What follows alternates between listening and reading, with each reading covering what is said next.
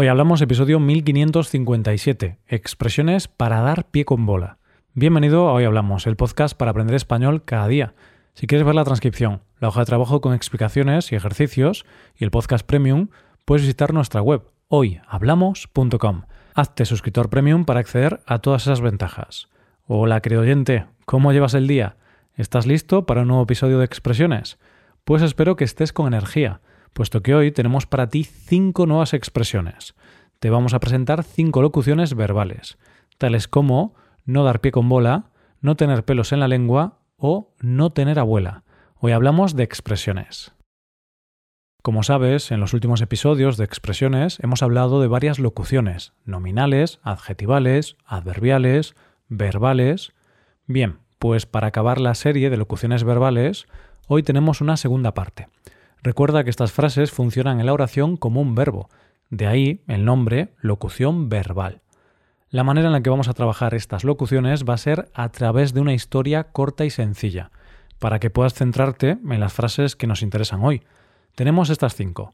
No tener abuela, no tener pelos en la lengua, no tener corazón, no dar pie con bola y en último lugar, no tener ni pizca de gracia. Como puedes apreciar, todas ellas son frases negativas, tienen tendencia a usarse en negativo. El protagonismo de este episodio se lo vamos a dar a Hugo, un chico que tiene un sueño. Veremos si se cumple. Vamos allá. Hugo sentía una gran pasión por la música, y más concretamente por el violín. Empezó a tocarlo con 16 años, pero lo cierto es que no se le daba especialmente bien. No obstante, cuando alguien le preguntaba sobre la profesión que le gustaría hacer de mayor, Hugo respondía lo siguiente Seré violinista, pero no un violinista cualquiera. Sé que tengo un gran potencial. Toco muy bien, tengo mucho talento y lo tengo todo a favor para convertirme en el mejor violinista de la historia. Parecía que Hugo no tenía abuela. Sus dos hermanos, María y Carlos, no pensaban lo mismo. De hecho, le decían cosas como que el sonido que salía de su violín era peor que el provocado por un tenedor contra un plato de porcelana. María y Carlos no tenían pelos en la lengua y como podemos ver, no le daban muchos ánimos a su hermano. Cuando Hugo escuchaba esos comentarios, se limitaba a responderles No tenéis corazón, me tenéis envidia, puesto que vosotros solo sabéis tocar el ukelele y la flauta, dos instrumentos mucho más fáciles que el violín. Cansado de estos comentarios, Hugo se inscribió en un concurso de jóvenes talentos de su región. Quería demostrarles a sus hermanos y a todos los que se reían de él su enorme potencial. Lamentablemente, su plan salió mal. El plan de Hugo fracasó, ya que el día en el que actuó no dio pie con bola. Tocó tan mal que incluso los jueces se tuvieron que poner tapones para los oídos. Como podemos imaginarnos, Hugo fue expulsado en la primera ronda del concurso. A pesar de todos estos obstáculos en el camino, nuestro protagonista seguía motivado. Todas estas cosas hicieron que trabajara como nunca y tocara el violín día y noche. Seguía teniendo el sueño de convertirse en el mejor violinista de la historia, ¿Lo consiguió? Por desgracia para él, no, no lo consiguió. Practicó tantas horas que finalmente los vecinos, cansados del ruido, decidieron llamar a la policía. Hugo, molesto con la incompresión de su entorno, comentó No tiene ni pizca de gracia que todo el mundo se queje y nadie me apoye. Es posible que no sepan apreciar mi verdadero talento. Estoy seguro de que Beethoven o Vivaldi también sufrieron tal incomprensión al principio de sus carreras. Seguiré luchando, no me daré por vencido. Claro que sí, Hugo, muy bien, esa es la actitud. No dejes que nadie te corte las alas, no dejes que nadie te diga que no puedes conseguir tus objetivos. Mientras Hugo persigue su sueño, ¿qué te parece que vayamos a analizar las cinco expresiones del día? Vamos allá. Vamos a empezar con la expresión no tener abuela. Aunque parezca una expresión triste, pronto verás que no es una frase literal. Esta locución la hemos oído justo aquí. Seré violinista, pero no un violinista cualquiera. Sé que tengo un gran potencial. Toco muy bien, tengo mucho talento y lo tengo todo a favor para convertirme en el mejor violinista de la historia. Parecía que Hugo no tenía abuela. Otra cosa no, pero Hugo tenía una enorme confianza en su potencial. Centrándonos en la locución verbal, podemos decir que una persona que no tiene abuela se alaba a sí misma, es arrogante. Hay que aclarar que la mayoría de las veces se dice de una manera cómica, de broma, Imagínate que yo ahora digo que soy muy guapo, muy simpático, que tengo una voz muy bonita. Claro, podrás decir que no tengo abuela. Esta frase hace referencia a la amabilidad de las abuelas españolas con sus nietos. Bueno, seguro que no solo es un tema de las abuelas españolas. El hecho es que las abuelas siempre les dicen cosas muy buenas a sus nietos. Entonces, si alguien se dice cosas buenas a sí mismo, quizá podemos pensar que esa persona no tiene una abuela que le diga esas cosas bonitas, y por eso tiene que decirse eso él mismo. Vamos a nuestra segunda locución verbal de hoy, no tener pelos en la lengua, una frase que hacía referencia a los comentarios de sus hermanos. Le decían cosas como que el sonido que salía de su violín era peor que el provocado por un tenedor contra un plato de porcelana. María y Carlos no tenían pelos en la lengua, y como podemos ver, no le daban muchos ánimos a su hermano.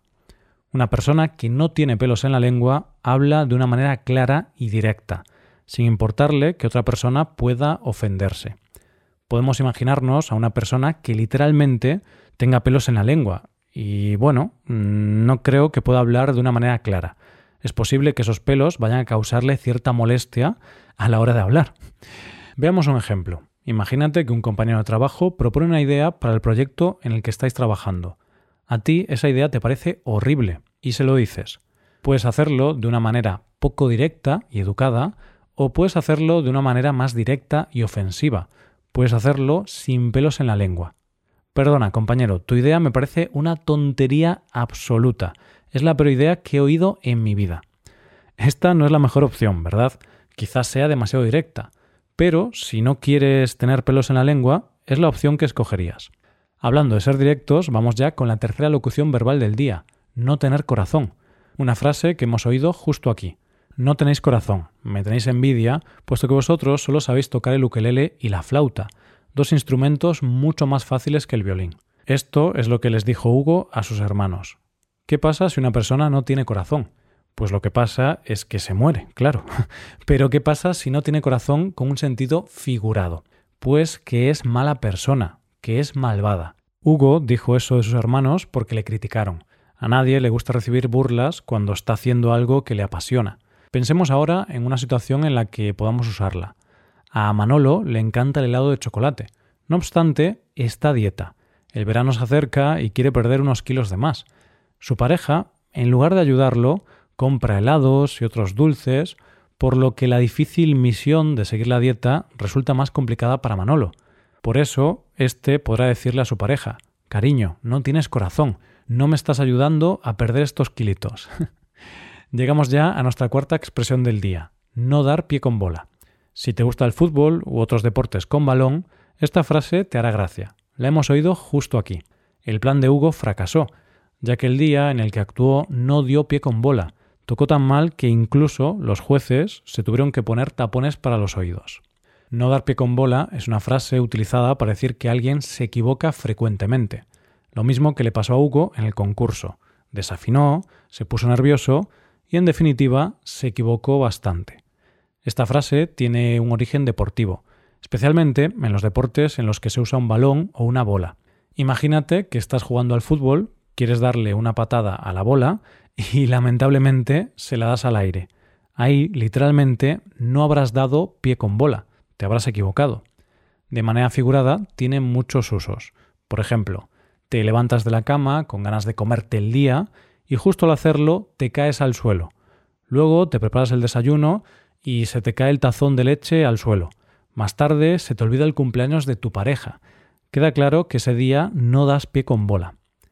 Y por último, llegamos a la quinta locución verbal del día. No tener ni pizca de gracia. Esto es lo que decía Hugo al respecto.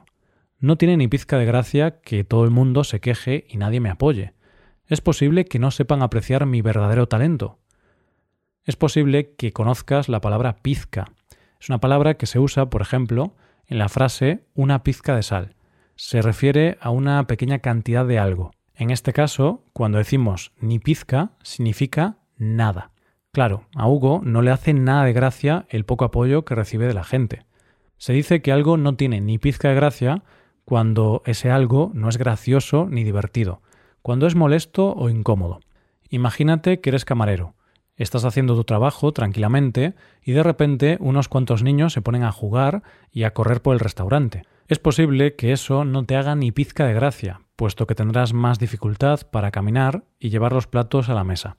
Ahora te voy a decir algo que tampoco te va a hacer ni pizca de gracia. Este episodio está llegando a su fin. no obstante, antes de hacerlo, vamos a revisar las locuciones verbales de hoy. Han sido estas. No tener abuela, no tener pelos en la lengua, no tener corazón, no dar pie con bola y en último lugar, no tener ni pizca de gracia. Ahora tienes que repetir en voz alta. Soy fantástico. Mi nivel de español es genial. Hablo mejor que un nativo. Eso es, actúa como si no tuvieras abuela. Ahora sí, te digo una cosa más. Quiero recordarte que puedes hacerte suscriptor premium. De esta forma te puedes beneficiar de múltiples ventajas, como la transcripción de los episodios o la posibilidad de practicar con actividades, entre otras cosas. Así que ya lo sabes, búscanos en nuestra página web hoyhablamos.com. Muchas gracias por escucharnos. Nos vemos en el episodio de mañana con más noticias en español. Pasa un buen día. Hasta mañana.